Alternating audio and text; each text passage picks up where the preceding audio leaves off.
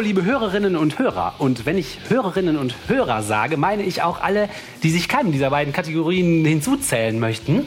Und äh, in Zukunft sollt ihr euch aber trotzdem mit angesprochen fühlen. Herzlich willkommen also zu Man glaubt es nicht, eurem Podcast zu Religion und anderer Esoterik über gesellschaftliche und politische Themen aus atheistischer und humanistischer Sicht.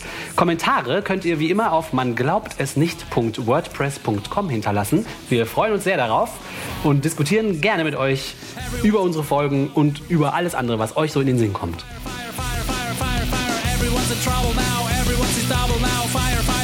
Heute kommt die Urmutter zurück. Und zwar möchte ich gerne was erzählen über die Höhle von Lascaux.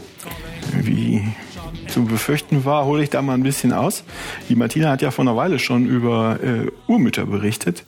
Das waren Abbildungen oder Statuen von Frauen mit äh, zum Teil bis ins Absurde überbetonten Geschlechtsmerkmalen, wenn ich das richtig sehe, die ähm, in oder bei steinzeitlichen Siedlungen gefunden wurden und von dem man vermutet, dass die Leute, die damals als Machtdemonstration zur Abschreckung oder irgendwie als Kristallisationspunkt für eine Verehrung von Fruchtbarkeit äh, ja, hin, hin, hin, hingemacht haben. Und ähm, du hattest mal angeschaut, ob das ein Faktor sein könnte bei der Entstehung von Religionen. Stimmt's? Mhm, richtig. Ist das so grob, ja. aber fair mhm. zusammengefasst? Wobei das mit der Fruchtbarkeit, soweit ich mich da erinnere, war das so eine Vermutung, die also die, das ist so die allgemeine Vermutung. Mhm. Und äh, dass es eher so die, die neuere Erkenntnis ist, dass es tatsächlich was mit Abschreckung eher zu tun hat. Ja, da haben wir schon mal drüber Ja, ja, weil damals ich auch. Ich erinnere mich ganz gut. Ja, weil damals als Abschreckungsgeste halt auch von den Frauen die Geschlechtsteile entblößt wurden. Schamweisend war die, ja, die ja, Urmutter. Genau. Urmutter, genau. Ja, ja ne, eine Demonstration von Stärke. Diese, diese Fruchtbarkeitsgeschichte ist eher sowas man weiß es ja nicht genau, ist ja lange her und so, ne? Und man kann ja nur da drauf zu, ne? Das ja, es ist auch so arg allgemein. Ja, so, ja, es ist so ähnlich wie zu sagen, ja, es muss mythisch gewesen sein. Ja. Ja, vielen Dank. Ja, und es ist vielleicht auch aus der heutigen Sicht, während damals halt die Frauen nochmal eine ganz andere Rolle gespielt haben. Wie dem auch sei. Okay, gut. Sonst alles korrekt. Okay, ja, vielen Dank. Ich sitze hier schön gerade, liebe Hörerinnen und Hörer. Also, diese, die Geschichte, die du erzählt hast, ist mir bei einer Reise wieder, äh, wieder eingefallen. Und zwar ist das bei mir so, wenn ich mal Zeit für Ferien habe, aber habe keine Lust, irgendwie was groß zu organisieren und habe auch keinen rechten Plan, was ich machen soll, dann ähm, äh, tippe ich mit dem Finger auf eine Frankreich-Karte und fahre dahin. und das war bis jetzt eigentlich jedes Mal sehr schön okay, ich fuschel ein bisschen so, ich lege die Karte so, dass ich mal im Süden ende. und da, was ich erzählen möchte, ist, habe ich von in, in der Dordogne Urlaub gemacht. Die ist auch bekannt unter dem Namen Périgord. Das ist so ungefähr dieselbe Gegend im Südwesten Frankreichs. Und da gibt's so sanfte Hügel mit Eichenwäldern, die sind erstmal nicht spektakulär, ähm, aber diese Hügel sind eingeschnitten von ziemlich steilen Flusstälern und die sind spektakulär. Das sind hauptsächlich die Flüsse Vézère und die Dordogne selbst. Und die Flüsse haben da Überhänge und tiefe Höhlen in das, ähm, ja so, es ist so Karst, Karstgestein, das ist total porös und deshalb im Laufe der Zeit tiefe Täler, Höhlen, Überhänge und so weiter und so Schön. fort. Ja, das ist wirklich schön. Also da sind Felsformationen, äh, Burgen, äh, historische Dörfer und Städtchen, die sind zum Teil atemberaubend schön. Das sind einige der schönsten Städtchen und Dörfer, die ich je gesehen habe. Cool. Wow. Und zwar jedes einzelne. Irgendwann denkst du so, nach einer Woche denkst du so, ja, das nutzt sich auch. Okay, wow. Aber das ist, äh, war nicht wirklich beeindruckend beeindruckende Gegend und das fanden die Leute offensichtlich auch schon in vorhistorischen Zeiten. Vorhistorisch heißt? Sehr also die Geschichte beginnt damit, dass die Leute Sachen aufgeschrieben haben. Sehr gut, okay. Mhm. Und das ist halt davor gewesen, dass okay. die Leute haben, also, ja, es gibt keine schriftlichen Zeugnisse. Aha, genau. Oder doch? Naja, während der letzten Kaltzeit, das war also vor 18.000 bis 12.000 Jahren, waren diese Flusstäler ähm, sehr beliebt bei den Cro-Magnon-Menschen, die damals da lebten und jagten und umherzogen. Das waren also so Jäger und Sammler, ja, die so im, La im Jahresturnus immer rumgezogen sind und wussten, ah, um diese Jahreszeit kommen immer die Renntiere über diese, hier über diese Stelle über den Fluss, wie heißt das Wort, was ich so? Furt. Furt. Über die Furt kommen sie gezogen, da gehen wir da mal lieber hin und so weiter und so fort. Und die Leute lebten damals nicht in Höhlen, das ist wichtig. Da legen die Leute Wert drauf, da unten. Das sind also keine Höhlenmenschen gewesen, sondern die lebten in Hütten und unter äh, Felsüberhängen. Das sind die sogenannten Abrils. Und einer dieser Abrils ist Komanor selbst. Das ist da also auch in der Gegend, wo man dann die ersten Skelette der Leute gefunden hat, die man heute als Komanor-Menschen bezeichnet. Also historisch, also mit den Menschen, die so anatomisch so waren wie wir, die da ihr, ihr Ding gemacht haben. Und ähm, es war kalt und was macht man, äh, während man eines langen kalten Winters so unter einem Überhang hockt? Nicht was ihr denkt, Feuer. sondern man macht Kunst. Ah, Und äh, das Bedürfnis ist offensichtlich uralt und deshalb sind viele dieser Avrils und der Höhlen da in der Gegend über und über mit Gemälden äh, vollgemalt und verziert. Und in der Regel sind das Abbildungen von Tieren, äh, so Rentiere, Bisons, Mammuts und so weiter. Das ist total geil. Es gibt eine ganze Höhle, eine ganze Höhle voller Mammutdarstellungen. Ähm, und die, die ist so tief, dass man da mit einer Eisenbahn reinfährt, wenn man Wow. die besucht. Das war, war wirklich toll.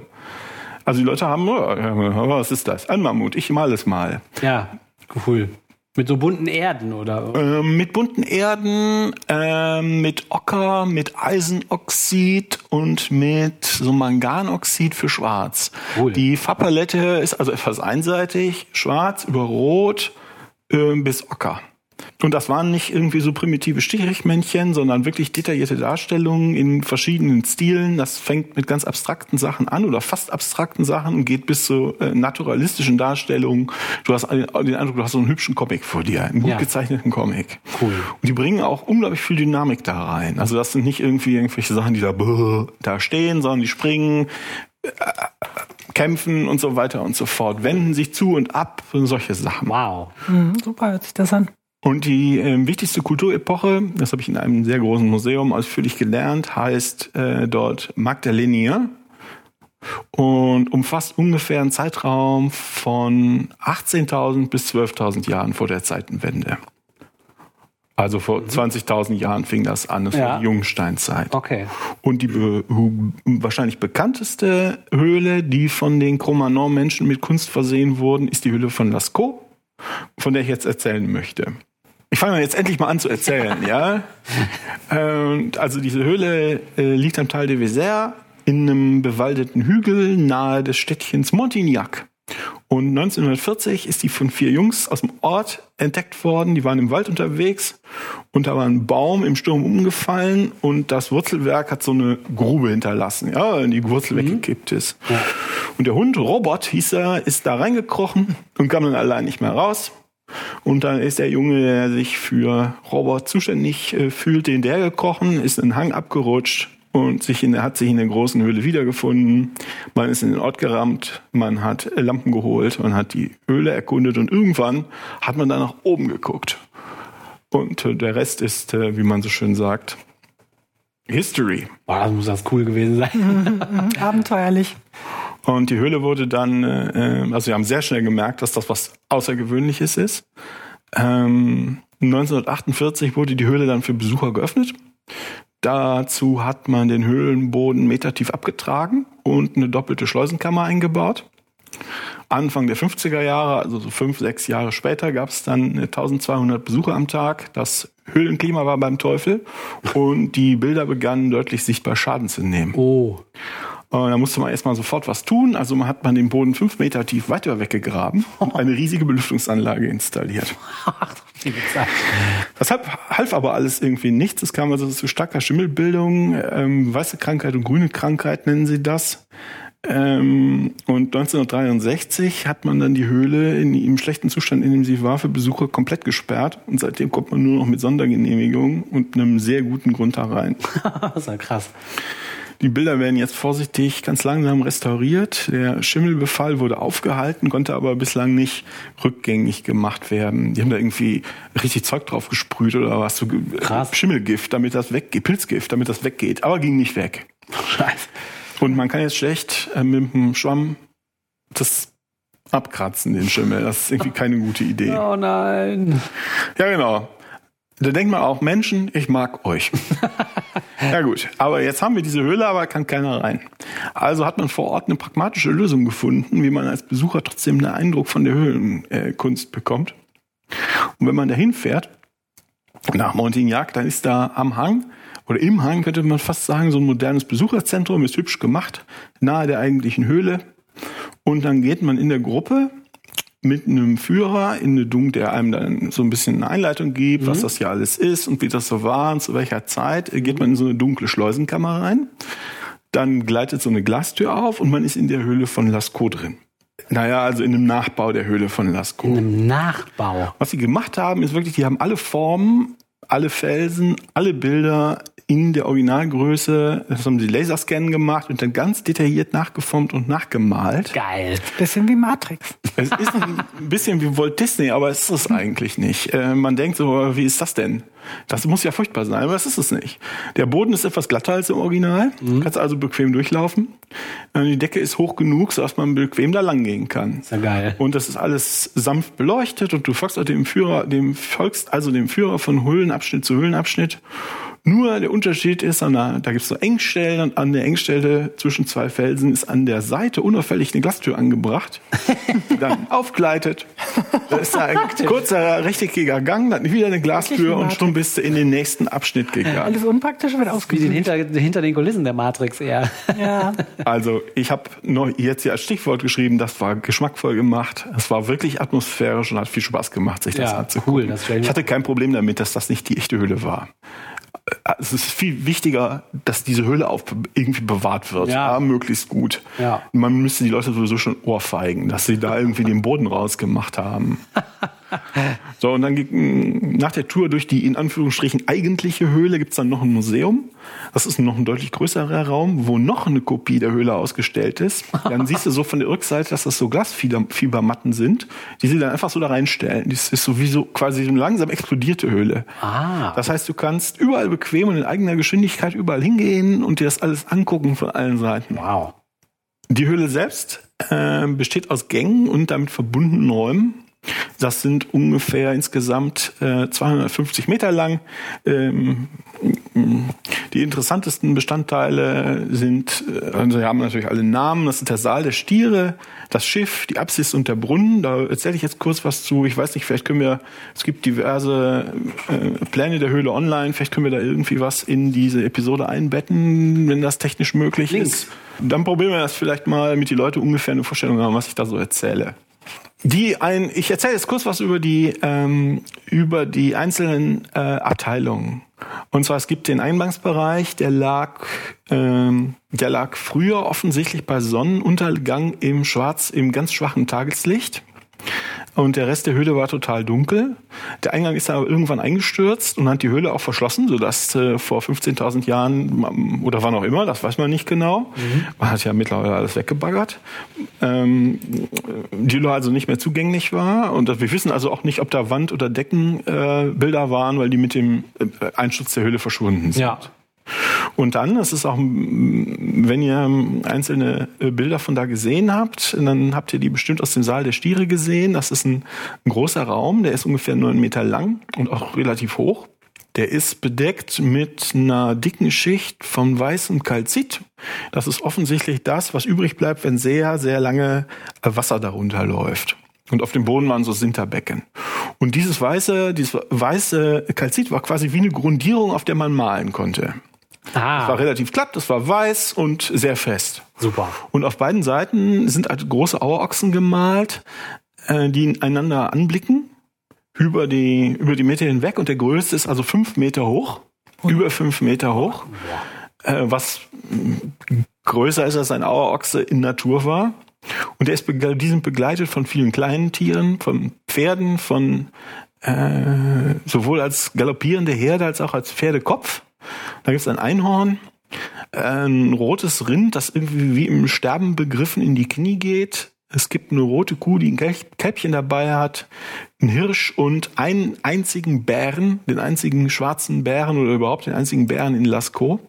Und das ist zum größten Teil sind die voneinander getrennte Bilder, wobei aber einzelne Tiere andere übermalt haben. Aber vom Prinzip ist das anders als in anderen Teilen, waren die voneinander getrennt. Und die stehen da und sind relativ ruhig und stehen da, das wirkt sehr majestätisch. Sehr groß, sehr majestätisch. Die gucken, die gucken dich nicht an, die sind meistens von der Seite gemalt, aber es ist sehr beeindruckend. Und dieses Einhorn, äh, es gibt so ein paar, äh, was die Franzosen nennen, das mäßig charmant Monster. Das sind also Fabelwesen, das sind Darstellungen von, ähm, ja, von Tieren, die keine Entsprechung in der Tierwelt haben. Ah ja. hm. Und davon gibt es mehrere. Davon gibt es mehrere. So, das Einhorn ist ein vage, pferdeähnliches Tier, das so solide, geflügelartige Beine hat, also so Truthahnbeine, ein fleckiges Fell, äh, so ein Leopardenfell, es hat einen dicken Bauch, einen Katzenkopf und äh, das weiß man nicht genau, es ist wieder ein langes, dickes Horn oder zwei schlanke Hörner, weil das so, die Spitze ist so ein bisschen abgebröckelt. Das heißt, man weiß nicht, ob das da nochmal zusammengeht oder nicht. Das ist ja lustig. Von dem, äh, diesem Saal der Stiere geht also geradeaus ein immer ähm, enger werdender Schlauch weiter. Den haben sie aus irgendwelchen Gründen Seitengang genannt. Na gut, Axia, axialer Seitengang mit Rindern, mit Pferden, Hirschen, mit Steinböcken. Äh, die haben auch eine zweieinhalb Meter hohe Decke vollgemalt.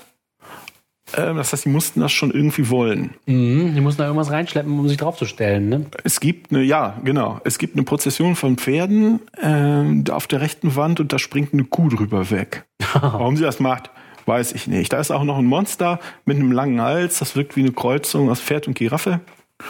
Und ähm, was man da auch das erste Mal sieht in der Höhle sind, ich sag mal nicht Symbole, ich sag mal abstrakte Zeichen, weil Symbole einen inhaltlichen Gehalt voraussetzen würde. Da sind also Striche, Punkte in Reihen, Reihen von Doppelpunkten. Es gibt rechteckige Muster, äh, also einfach Quadrate gemalt. Es gibt ähm, so eine Art so Gitter, also Quadrat an Quadrat an Quadrat an Quadrat. Es gibt so kammartige Muster, mal sind sie bunt, mal sind sie einfach nur mit schwarzem, ähm, schwarzem Pigment gemacht. Eine Kuh springt auch äh, auf so ein großes Muster zu. Und ganz interessant ist, ähm, dass sich diese Muster in dieser Form auch in anderen Höhlen in diesem Kulturraum Magdalenier äh, Kulturraum gefunden worden sind, zum Teil bis nach Spanien rein. Ach. Das heißt, sie müssen es irgendwie geschafft haben, äh, diese Formen zu kommunizieren. Das musste, war also nicht willkürlich. Ähm, und im Gegensatz zu dem Saal von eben sind hier die Darstellungen nicht einheitlich und auch nicht vollständig. Also nicht alle Tiere sind vollständig. Äh, die Tiere laufen durcheinander. Es ist alles sehr dynamisch. Und am Ende des Ganges ist im Pferd kopfüber um einen Felspfeiler herumgemalt.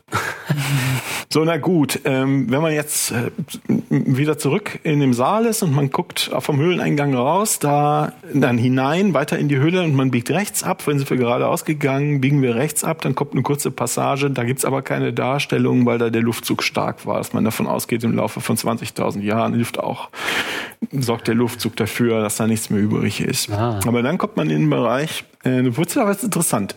Das nennt man das Schiff. Und äh, das ist so eine Erweiterung, eine Verlängerung. Und Schiff ist jetzt analog gemeint von einem Kirchenschiff, weil die Form so ungefähr hinkommt. Auch alles wieder voller bunter Abstrakter und Muster, äh, Pferde und Steinböcke. Eine schwarze Kuh steht auf mehrfarbigen Quadraten und ist dann vom Pferden überdeckt. Und es gibt eine Reihe von Hirschen mit hochgereckten Köpfen, äh, die so aussehen, als ob sie schwimmen. So, das, dieses Schiff wird enger und geht über in einen Gang, der immer enger und niedriger wird und mit Gruppen von Raubkatzen bemalt worden ist. Viele davon sind von Pfeilen durchbohrt. Dann gibt es auch andere Tiere, Pfeile, Symbolzeichen und so weiter und so fort. Und das Interessante ist, äh, in diesem Gang, der eigentlich gar nicht besonders bemerkenswert ist, ist in der Mitte eine sechs Meter tiefe Felsspalte. Die Leute haben auf der anderen Seite weitergemalt. Das heißt, die müssen irgendwie mühevoll diese Spalte überwinden und auf der anderen Seite hinzukommen.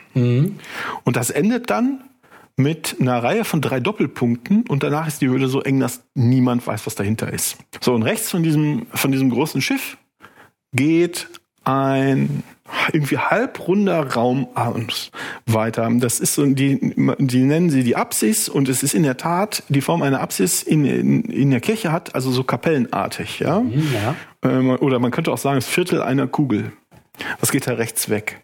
Und das ist übersät mit 2000 Tierdarstellungen, die in die Decken und Wände geritzt worden sind. Und zwar sind die ganz chaotisch aus meinen Augen durch und übereinander in wirren Lagen geritzt worden.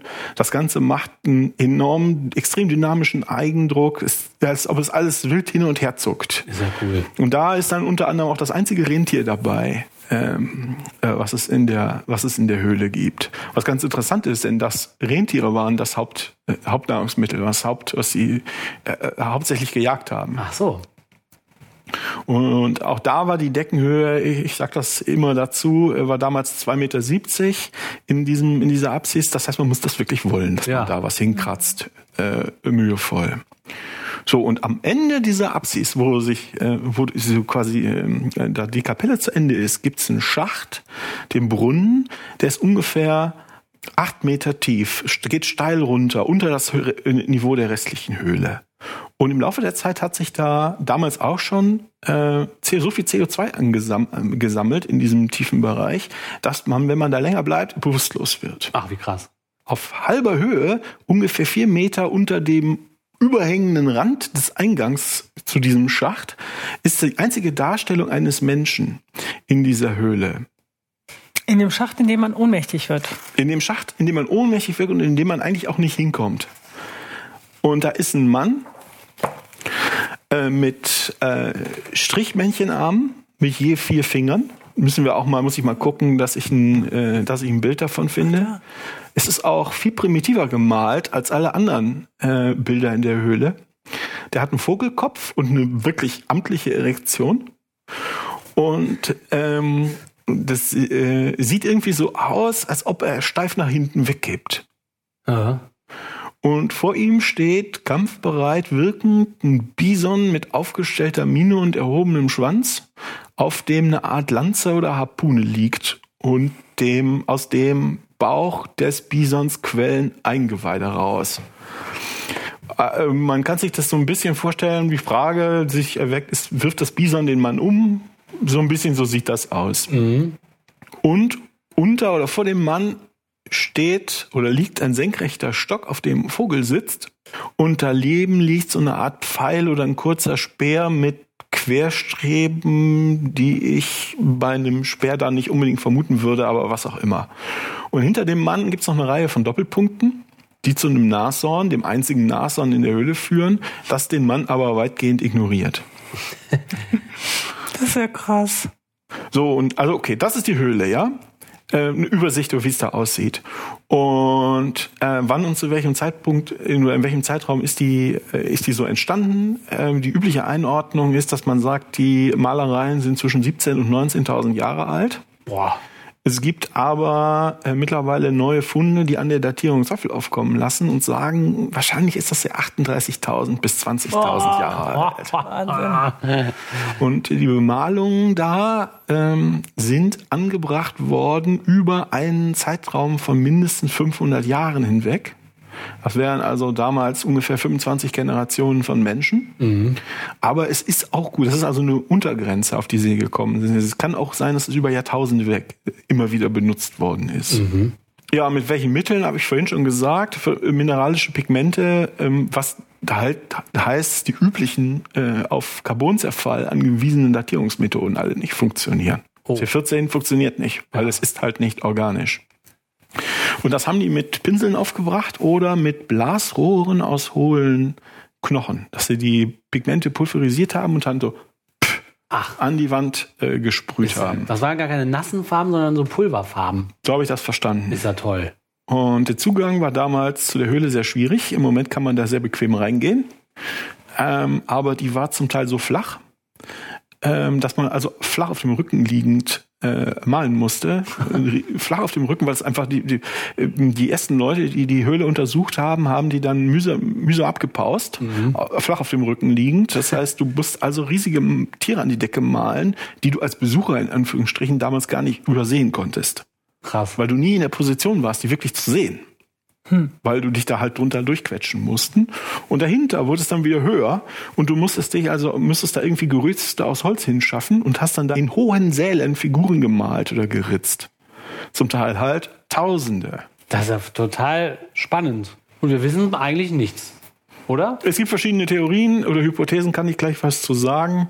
Ähm, erst noch vielleicht, es gibt neben diesen Bildern noch einzelne archäologische Kleinfunde, wie man so schön sagt. Da gibt es zum Beispiel verschiedene, ich glaube Dutzende, Paletten mit Pigmentresten, die die Leute benutzt haben.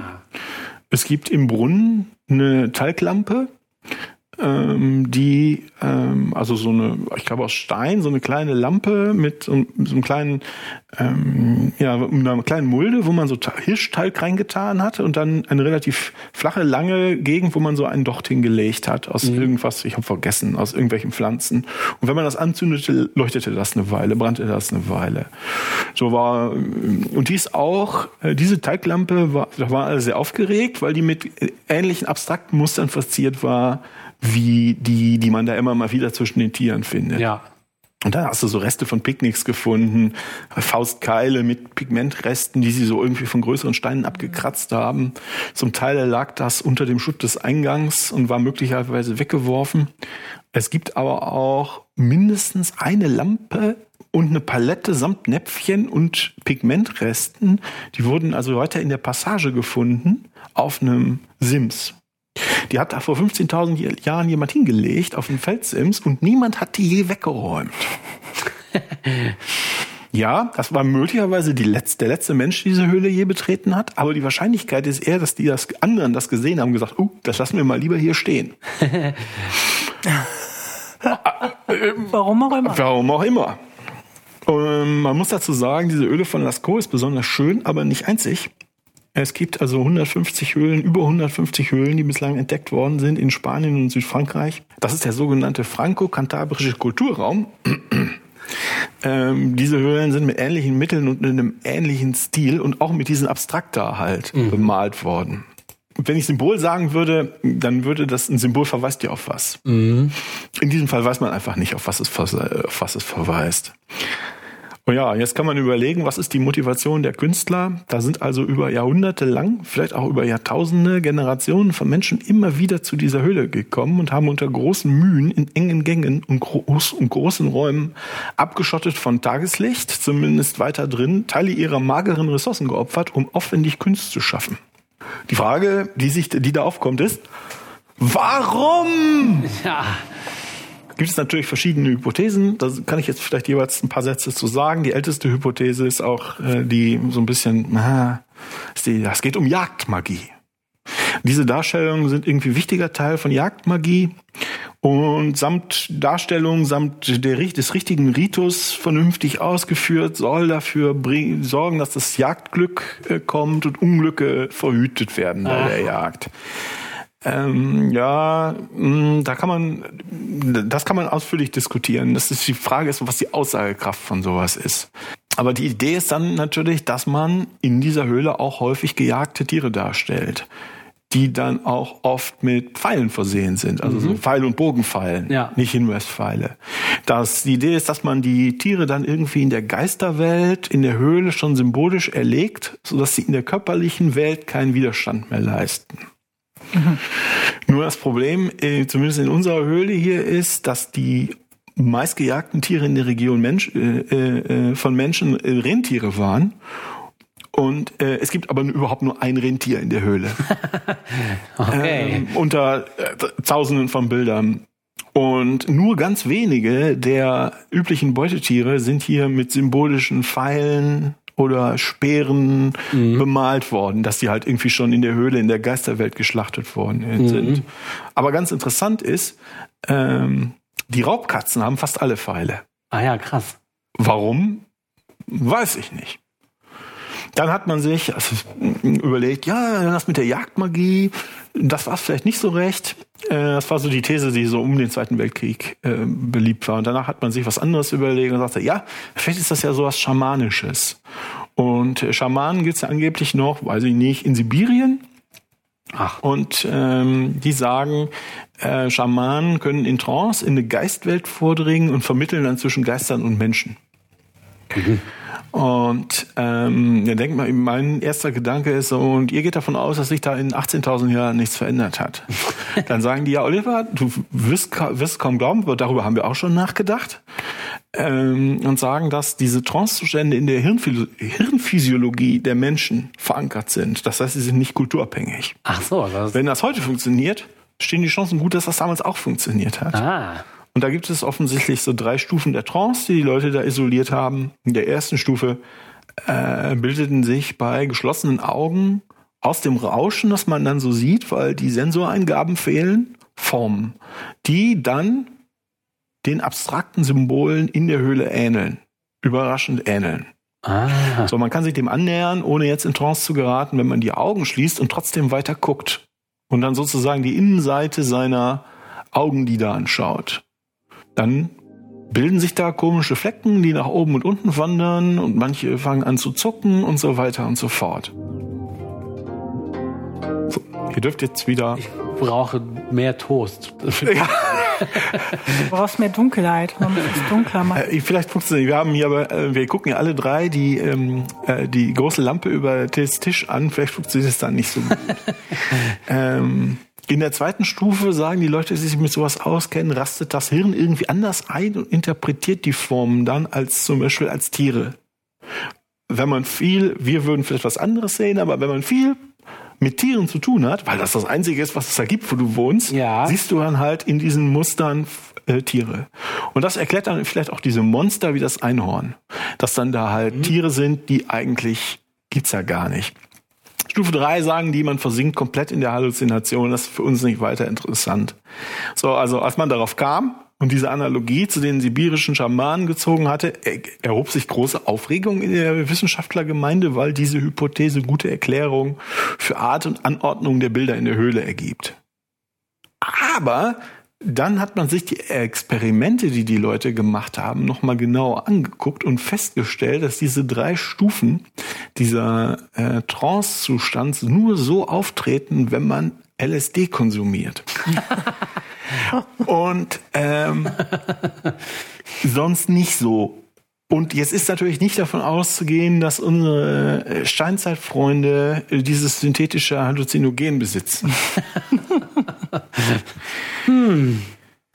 Gut, dann äh, war das also auch nichts. Dann stellt man sich die Frage, könnte das Ganze einfach irgendwie eine kulturelle Klammer gewesen sein, um durch diese Art der, das, durch die Art der Malerei eine Zugehörigkeit zu einer bestimmten Gruppe signalisiert äh, worden ist.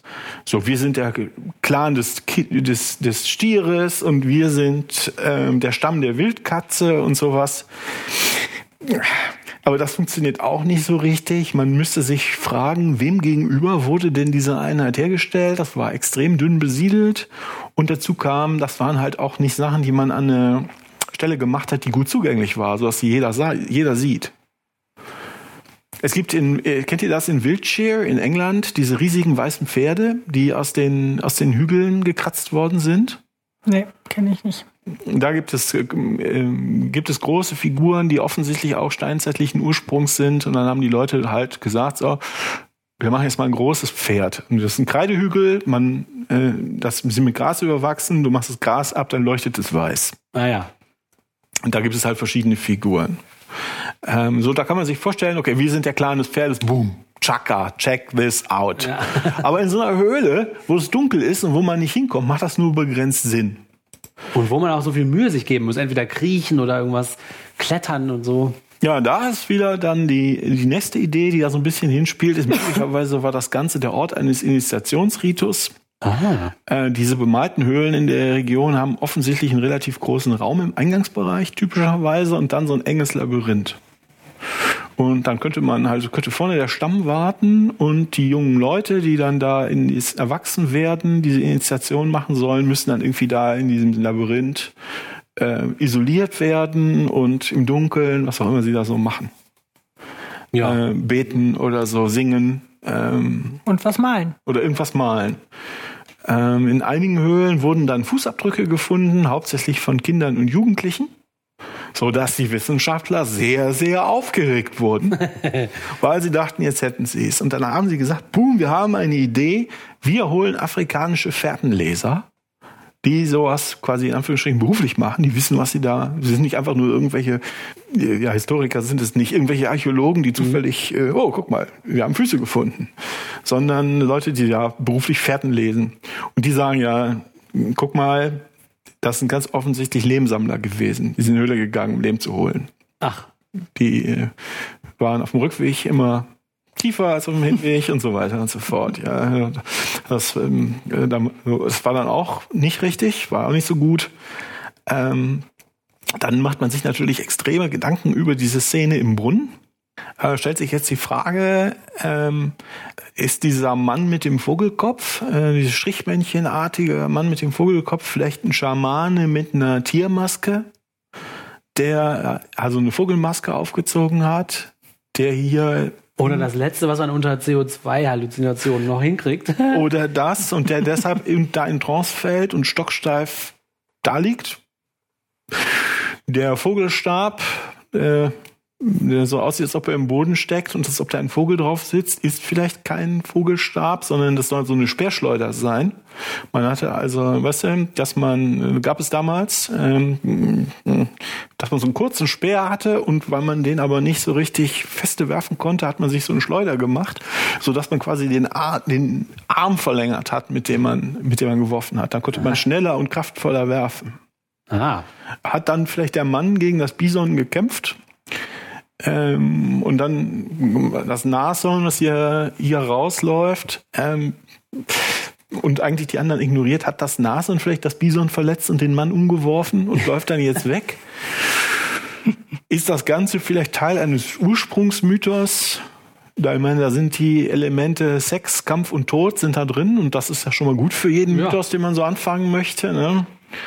Äh, ich glaube, es läuft darauf hinaus. Ohne Kontext äh, können wir das nicht verstehen. Und die einzigen, die den Kontext kannten, waren die Cro-Magnon-Menschen.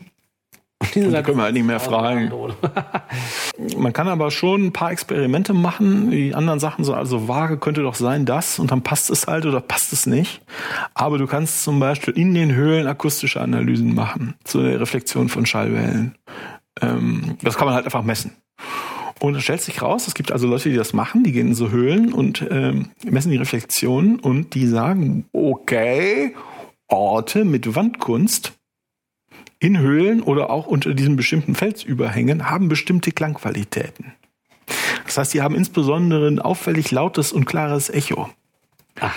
Und in Lascaux und auch in ein paar anderen Höhlen ist es sogar so, dass die jeweils dargestellten Motive von der Klangeigenschaften des Ortes abhängig sind. Pferde und Bisons zum Beispiel sind an Orten mit einer bestimmten besseren Akustik, während die Wildkatzen gerne in Orten untergebracht worden sind, wo es kaum ein Echo gibt. Mhm. Und im Gegensatz zu anderen Interpretationen, siehe oben, kann man das halt testen. Du kannst Blindversuche in der Höhle machen, also soweit man das halt objektiv kann. Ne? Du kannst dir die Augen zumachen, dann führt dich jemand in die Höhle, du hörst dir die Akustik an und sagst, was da jetzt sein müsste. Ist ja super geil. Und dann machst du die Augen auf und dann kommen offensichtlich, sagen die, tatsächlich oft die entsprechenden Bilder zum Vorschein. Also signifikant oft. Geil. Äh, man muss sagen, nicht alle Höhlen mit besonderer Akustik sind bemalt, aber die bemalten Höhlen, soweit die noch im natürlichen Zustand sind, haben diese Kennzeichen. Ist ja toll. Und dann gibt es noch was. Es gibt, da sind die Leute draufgekommen. Äh, es gibt eine Höhle in Spanien, da gibt es die Darstellung des Mondes während einer partiellen Mondfinsternis. Darum sind Punkte, also wahrscheinlich Sterne. Und jetzt bietet es sich auch an, in Lascaux mal nach verschlüsselten Referenzen auf den Nachthimmel zu suchen. Und das kann man sich vorstellen. Das geht dann irgendwann vage in Richtung Astrologie. Das heißt, auch da sind sehr viele Leute sehr aufgeregt. ja.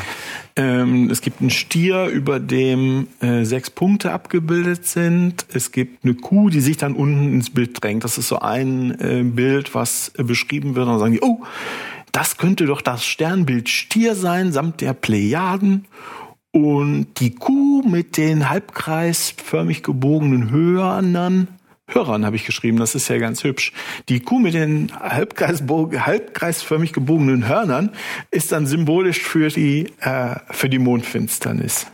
Ah, ja. Das heißt, die Idee dahinter ist, dass die Malerei primitive Form des Tierkreises zeigt, der mit dem modernen Tierkreiszeichen nicht völlig ähm, zur Deckung zu bringen ist.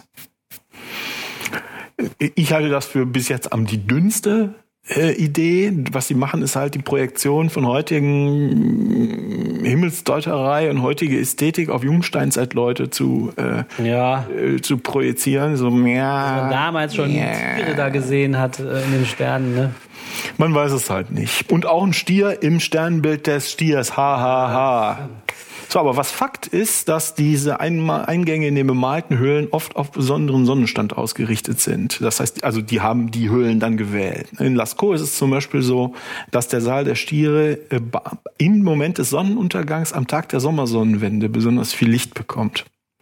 Das heißt, die Menschen konnten, sagt man, zu dieser Zeit im Saal der Stiere ungefähr jeden Tag um diese Zeit eine Stunde lang ohne künstliche Beleuchtung arbeiten, mit Mondlicht sogar noch ein bisschen länger. Ah ja. Und das kann man sich vorstellen, dass das da eine Rolle spielt durch alle Kulturen, die wir kennen, sind die Sonnenwendtage von besonderer Bedeutung. Wir feiern ja jetzt demnächst auch wieder ein. So, ich habe äh, da auch gestanden und wie, wie immer kann ich mich nicht zurückhalten und um auch eine eigene Idee, eine eigene Idee mit ins Spiel zu bringen. Und zwar hat mich mir besonders zu denken gegeben die Form und Konfiguration von Apsis und Brunnen samt der CO2-Atmosphäre da unten.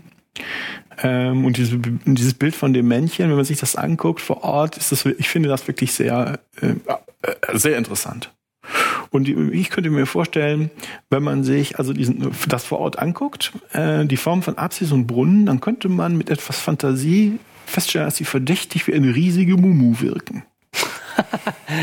Und gerade das ist der Bereich, wo die Frequenz der eingeritzten, nicht mehr sorgfältig gemalt, sondern eingeritzten Abbildungen enorm ansteigt. Es gibt also diese 2000 Risszeichnungen, übereinander, durcheinander, chaotisch und in heller Aufregung. So, und wenn man jetzt in den Brunnen gerät, dann wird man völlig konfus, man gerät in Trance und wird schließlich bewusstlos. Ja? Und gerade an diese Rätsel, gerade an diese Stelle ist an, an diese rätselhafte Szene mit dem Urvater gemalt. Also stellt sich die Frage, ob das äh, dieser Brunnen möglicherweise irgendwie ein feminin Allerheiligstes ist. Möglicherweise wird ja hier im ganz tief im Schuss der Erde das weibliche Prinzip und die Fruchtbarkeit verehrt. Dann wäre die ganze Höhle von Lascaux eine einzige riesige Urmutter. Haha. So, so. ah, ja. Das finde ich einen schönen Gedanken. Ich, ich weiß es nicht. Es ist eine Idee, die genauso funktioniert wie alle anderen. Ähm, Du hast nur eine sehr begrenzte Art von Daten, äh, äh, Art von Daten. Du hast überhaupt keinen Kontext. Also was passt, passt halt. Ja, ja. Ich könnte mir auch vorstellen, dass das einfach so eine Tradition ist, wenn die Völker damals so umherwanderten in immer ähnlichen Kreisen, dass sie halt dann und dann im Winter an dieser Höhle Pause machen und dann gehen, dann haben die irgendwie so ein gemeinsames Kunstwerk und dann vergrößert sich das und dann ziehen sie wieder weiter und dann, und dann nächstes Jahr zur selben Jahreszeit kommen die wieder dahin und basteln daran weiter. Wie so ein großes, einfach so eine Tradition, wie wir irgendwie immer zu Weihnachten Kerzen oder einen Baum uns in die Wohnung stellen, einen Baum in die Wohnung stellen, sowas Schwachsinniges. Da würde man wahrscheinlich in 20.000 Jahren sich auch fragen, ey, da haben die diese Bäume sich in die Wohnung geholt. Ja, aber welcher Teil deiner Ressourcen ist denn so ein Baum? Vernachlässigbar.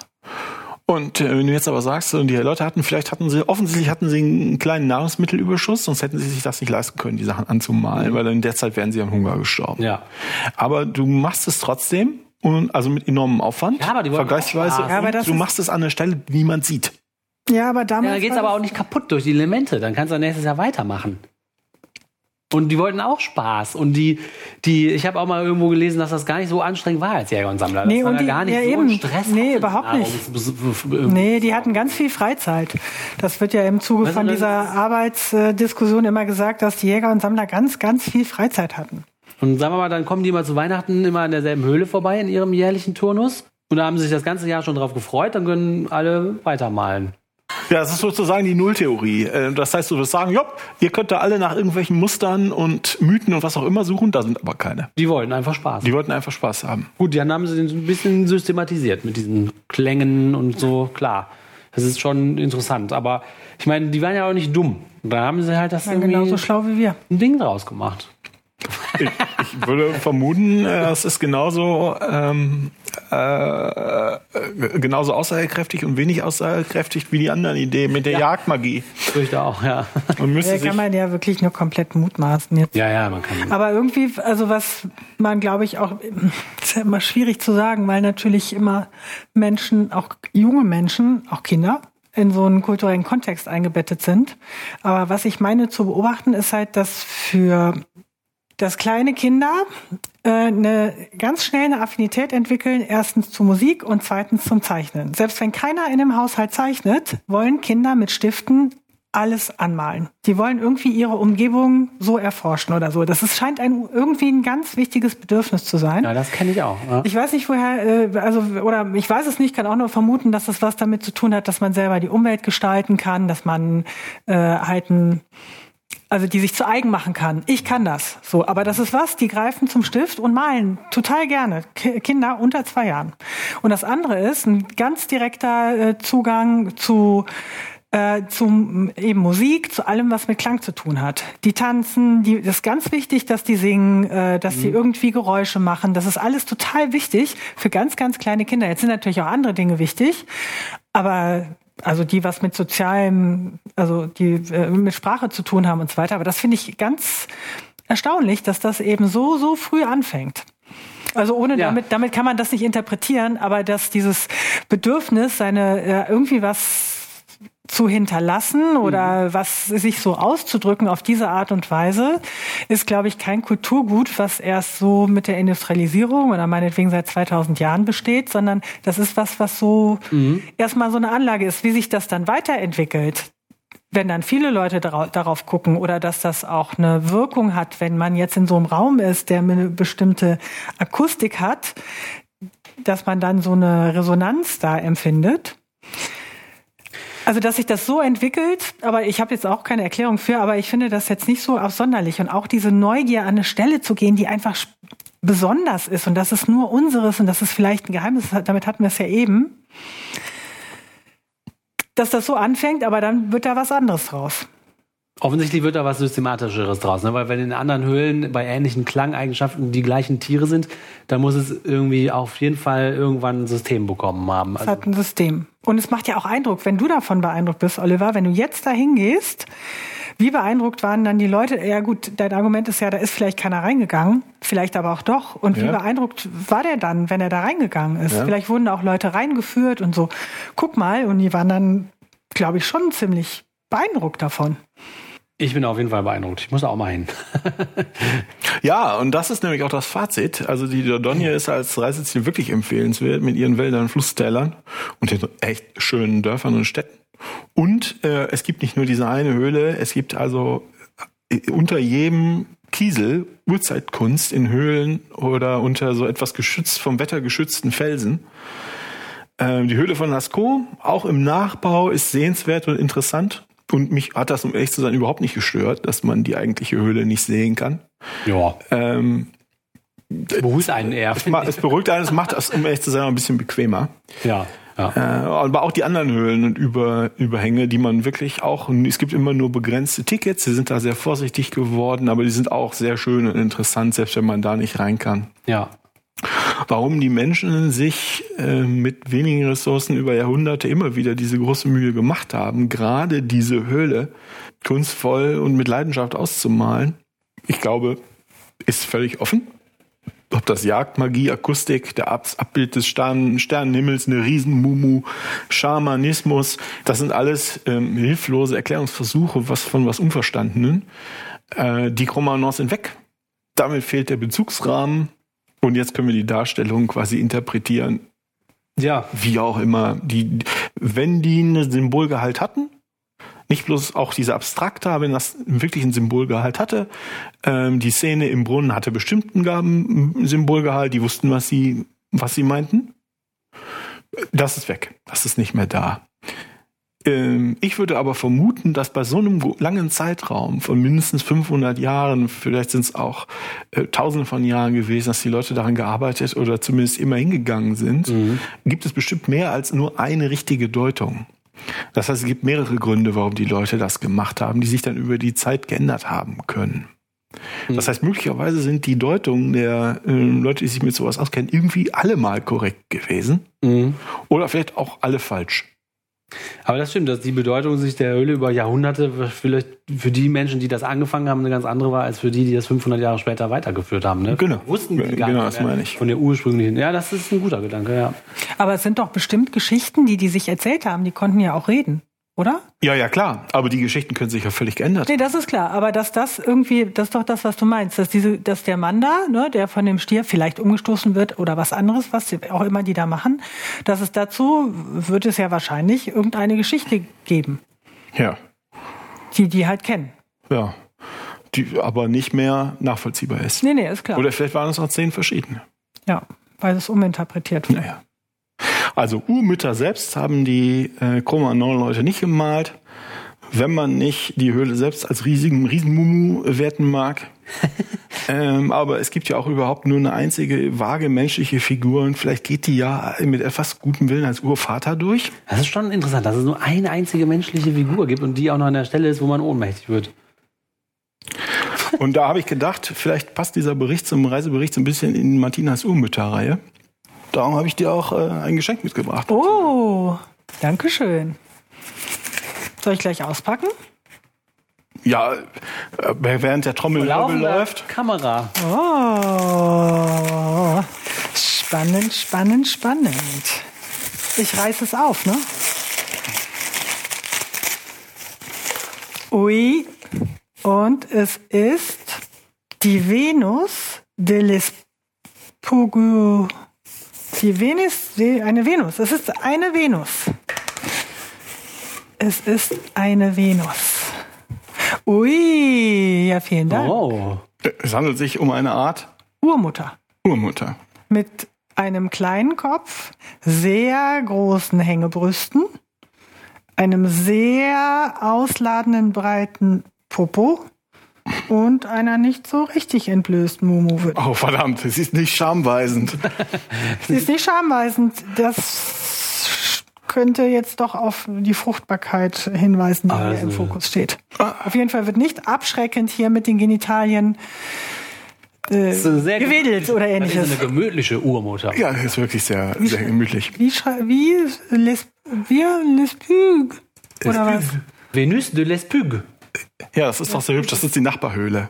Grotte des Rideaux. Weil- Und da war nämlich doch so eine drin. In der Nachbarn. Wenn ich das richtig gesehen habe, schon, ja. Ja, sonst würde das doch keinen Sinn machen. Aus Ivoire de Mammut. Wow. Da muss man schon viele Kinder kriegen, damit sich der Körper so entwickelt. Also hier steht, das Original ist aus Mammuthorn. Und das ist aber eine Kopie. Ach, das ist nur eine Kopie. Steht hier. Ach ja, ist doch wirklich ärgerlich, ne? Ach, das ist nur eine Kopie. Ah. Oliver. 20.000 Jahre alt ist das echt. Boah. Ja, vielen Dank. Das wird natürlich einen Ehrenplatz bekommen. Bestimmt, bestimmt. So, Literaturhinweis. Ich habe da so ein Buch gekauft ähm, vor Ort von Iris, Iris Newton. Das heißt, die Bilderwelt von Lascaux ist im äh, Palm Verlag erschienen. Gibt es, gab es da natürlich in allen möglichen Sprachen der Welt. Hat ungefähr oh, so 120 Seiten und ziemlich viele Bilder. 150 Seiten, Entschuldigung, und hat ziemlich viele Bilder. Ist ein cooles kleines Buch. Fertig. Toll. Hm, sehr eindrucksvoller Reisebericht. Und auch sehr interessant. Ist gemein, ne? Dass man das nicht mehr weiß oder nicht mehr so gut rauskriegt. Was Schon schade. Ja, ja, man will es so gerne wissen. Aber im Zweifelsfall war es so, wie Till sagt, ja, wir wussten, da haben wir gedacht, was sollen wir denn, was sollen wir denn machen? Und da haben wir, haben wir uns jeden Donnerstagabend getroffen und schon ein bisschen was gemalt Ja, und dabei gesoffen. Dagegen spricht schon, dass sich da so Religionen entwickelt haben und so. Die werden sich, das bleibt nicht ohne Nachhall, wenn man da reingeht. Nee, Höhle. das stimmt.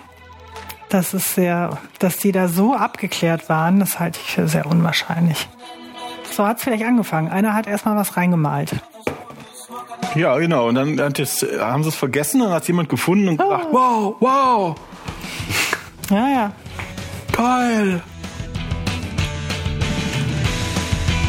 Vielen Dank, liebe Hörerinnen und Hörer und alle anderen, fürs Zuhören. Noch mehr würden wir uns freuen, wenn ihr uns das nächste Mal auch wieder zuhört und wenn ihr uns weiterempfehlt und uns auf iTunes und Spotify tolle Bewertungen gibt. Und am allermeisten freuen wir uns, wenn ihr eure Kommentare hinterlasst auf man Tschüss, bis zum nächsten Mal. Tschüss. Tschüss.